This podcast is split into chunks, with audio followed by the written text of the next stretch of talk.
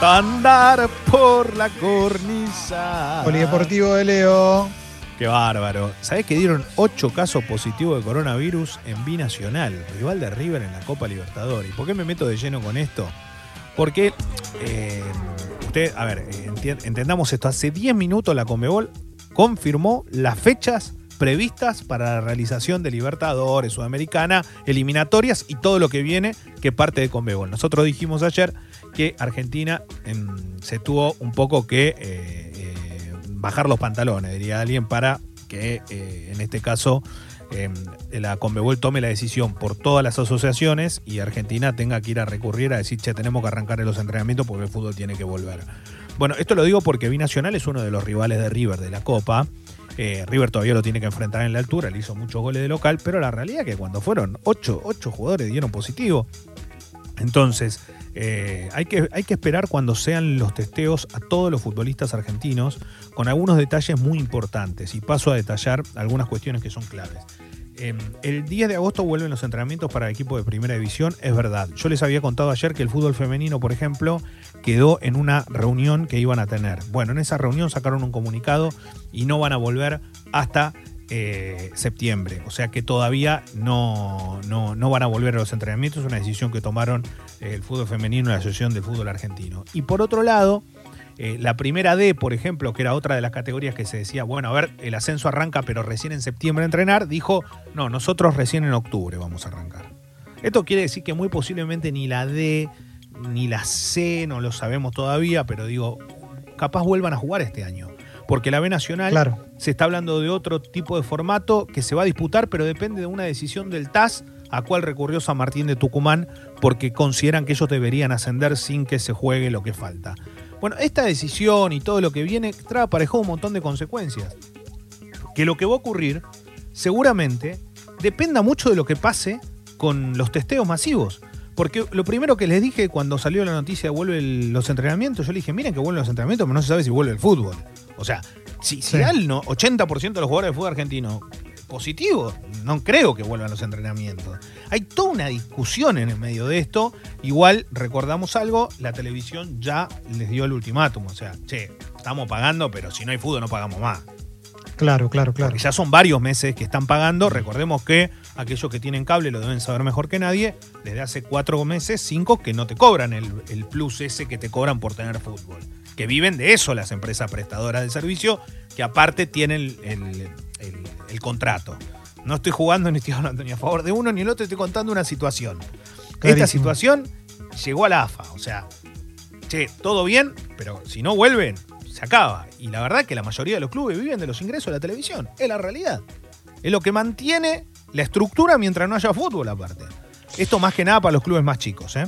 Sí. En medio de todo esto hay una, hay un, hay un, hay una fer, un, si lo podemos llamar, una especie de cabaret dirigencial entre Independiente y Boca, donde se están matando por un par de jugadores. Porque- Eso te quería preguntar. Sí, sí. Silvio porque- Romero. Claro, por- hay, hay una realidad. Yo ayer hablé con un dirigente muy importante de Independiente y hablé con otro dirigente de Boca, de la actual dirigencia también de Boca, que tiene una manera de manejarse muy particular, porque la fuerza que tiene Riquelme no la tiene ningún dirigente del fútbol argentino, porque todos los jugadores van a lo mismo. Me llamó Román, ¿viste? Como diciendo, me llamó Román. Sí. Claro, pero después tienen un manejo que es más de jugador de fútbol que de dirigente. Habla de una inexperiencia, lógico. Es como que el manejo no termina de ser del todo claro muchas veces. Pero bueno, esa llamada es una llamada que obvio que, que- que te, te llama la atención. Bueno, a. Romero le pasó lo mismo. Sonó el teléfono, che, soy Riquelme, ¿querés jugar en Boca? Y el tipo que va a decir, la verdad que sí, tengo ganas. Y eso no quiere decir que no quiera Independiente. La verdad que le ha ido muy bien en este último tiempo. Independiente lo bancó en el peor momento cuando el tipo nació un gol en el arcoíris y ahora está ese goleador de fútbol argentino. Entonces, ¿qué pasa? Independiente vive una situación económica complicada. ¿Qué es lo que quiere Boca? Boca quiere a Romero. ¿Qué es lo que quiere Independiente? Bueno, vos me das a Marcone, que es hincha de Independiente, quiere jugar Independiente y el técnico Pusineri lo quiere. Perfecto, listo, yo te lo doy, pero vos me das a Romero. Bueno, yo te doy a Romero, pero vos aparte me vas a dar a Cecilio Domínguez. Bueno, y aparte capaz entra Sánchez Miño. Bueno, Independiente No, dice, está bueno. bien. Y, y- y Boca dice, pero yo te doy a Bow a préstamo. ¿A quién? Entonces a Bow, a Bow, al hermano de la Pantera, Walter. A Walter. Claro, que yo te tuvo- escuché a Bobo. No, Entendí a Bow, Bow, Bow, La costumbre, Bow, la Bow, costumbre. Bow, Bow, Bow. Eh, Walter Bow. Vos sabés que es una situación muy particular porque lo primero que hacen es llamaron directo al jugador, no hablaron con los dirigentes, está mal, así no se actúa, eso no es código. Fútbol argentino que no tiene código ninguno, ¿no? Es como que, no, son el- lo peor que puede pasar. No, pasa en todos lados. Está mal, sí, está mal, ocurre, es la verdad. Y hay una realidad. Lo que quiere Independiente, nosotros, bueno, te damos Romero, dame plata. ¿Cuánto? 2 millones 200 mil dólares por. Bueno, Boca le dijo, yo te doy un millón y nada más. Y entonces ahora hay otro bolonqui más. Bueno, esto se va a definir seguramente en las próximas horas, veremos cómo, pero es como que reavivó un poco el fuego que estaba. ¿Viste cuando vos pones un asado? Que ya sacás las brasas para que se vaya haciendo a poquito el, fu- el fueguito, Sí. vaya asando lo que pongas. Bueno, el tema acá que tiraron toda la leña junta con los carbones a fondo para que se prenda rápido y le pusieron alcohol con un algodón arriba. Leo, Entonces se está incendiando todo en el medio de lo que no ocurría hasta ahora nada. Sí, ¿a- ¿alguna vez hubo una operación entre clubes que incluya seis jugadores, como acabas de decir? es que es muy extraña la operación. ¿Por qué? Porque es, la, es un montón de jugadores que uno quiere y un montón de jugadores que el otro estaría dispuesto a querer siempre y cuando se cumpla otra cosa. es verdad. Es rarísimo, ¿eh? Porque aparte, acá hay una realidad. Los dos tipos que marcan el termómetro, uno que es el goleador y el otro es un mediocampista al cual Boca pagó una fortuna, pero es hincha independiente. Entonces el tipo quiere salir de Boca.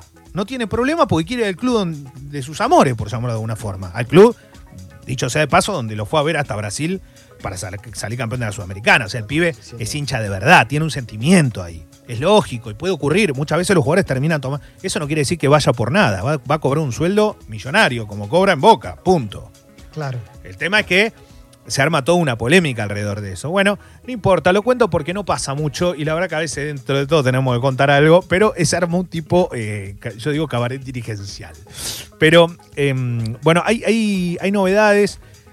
Obviamente que el deporte se, se está, está, eh, eh, está progresando en, su, en sus historias de a poquito, porque hay un montón de deportes que ya se están practicando, otros no, es la realidad. Obviamente que eh, la espera es para saber qué va a ocurrir con los entrenamientos. Nos enteramos que el papá de Teve tiene coronavirus en las últimas horas, que está en terapia, está mejorando, que fue por una operación en el cuello que le hicieron y que allí contrajo la enfermedad. Bueno, es como que todo el mundo te vas enterando un poco de lo que va ocurriendo, no solo en el fútbol, sino también con lo que ocurre con la gente cercana al, al fútbol. Vimos un video ayer muy reconocido con Zlatan Ibrahimovic entrenando en un yate, que vos Tranca. lo ves a Zlatan y decís, ¿qué hice de mi vida? ¿No? Este tipo tiene 38 años. ¿Por qué este tipo está así? ¿no? Y yo Pero hay que nacer, hay que nacer así. Leo. Pero no se puede ser así, loco. Es un, es un obsesivo. Si está, está de vacaciones en un yate y, ya, y sigue haciendo y sigue practicando. Basta. Tiene 38 años y juega en el Milan. Por eso es que también. Es un monstruo, la verdad, pero lo ves y te dan ganas de decir, bueno, se ve que yo no estoy para esto, es la verdad. Eh, así que está, está en esa situación. Y, y después, eh, en Brasil se sigue jugando. Ayer jugaron el clásico gremio, le ganó al Inter eh, de Coudet y obtuvo un título más Lucho González, ya es el segundo, el, el que está atrás de, de Messi y de Tevez, ya es Lucho González como jugador argentino con más títulos en la historia, 29 títulos. ¿Cuántos años tiene Lucho González, Leo? 39 creo que tiene. 39 Ah, Lucho, sí. Eh, Un Es jugador 82, Lucho. 82, 37 entonces, Sí. mirá. Sí. Eh, yo te digo una cosa, para mí eh, estamos hablando de uno de los mejores jugadores de, de- durante mucho tiempo, digo, no, no estoy descubriendo nada. No, 39 tiene, 19 de enero del 81. Está bien, estaba Bueno, bien. está, Ah, está grande, ¿eh? Perdón. Sí, sí, 81. Es, eh, sí, 39. Em, entonces, eh, sí, es grande, pero sigue jugando. Es capitán y la gente en Atlético Paranaense lo quiere, lo quiere mucho.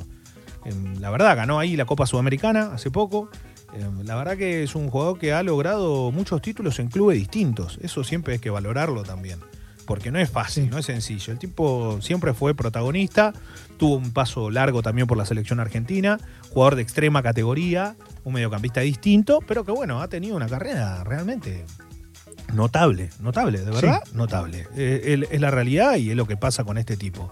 Eh, y después Eh, obviamente que, mm, que- está muy bueno todo lo que ocurre alrededor de Europa porque ya se plantea lo que va a ser mañana, el arranque de los octavos de final o la vuelta a los octavos de final de la Champions, lo que falta jugarse, lo que ocurrió con la Europa League. Ayer ganó el Manchester United con Chiquito Romero al arco.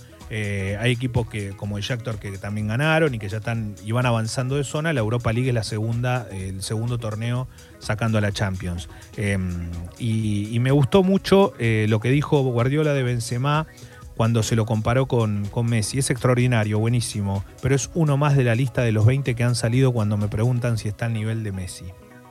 Claro. Claro. Sí, sí. 21 goles, 8 asistencias. Eh, Qué loco, ¿no? Que Guardiola siempre diga esto, que como que... Porque el tipo es un referente más allá, digo. Pero haber dirigido a Messi ya lo tiene en otro lugar. Sí. Es como que, viste... Y es- haber sacado es- el mejor Messi. además. Claro, exacto. Es como que no le gusta cuando ya lo ponen a comparar. Ya sabe lo que, ya saben todo lo que opina, pero igual le preguntan y el tipo vuelve a dar por, va- vuelve a decir lo mismo. Eh, hay una buena nota con Rodman y todas sus excentricidades y lo bien que la pasó durante era jugador de ba- cuando era jugador de básquet. Siempre, todas. ¿no? Tiene dos millones. Dale, tiene dos millones, no para nunca. ¿Qué crees que te diga? Rodman, eh, nada, tranquilo, che, tranquilo. La vida que tuvo fue tra- tranquilo, ¿eh? Tranquilo. La primera foto ya te muestra quién es.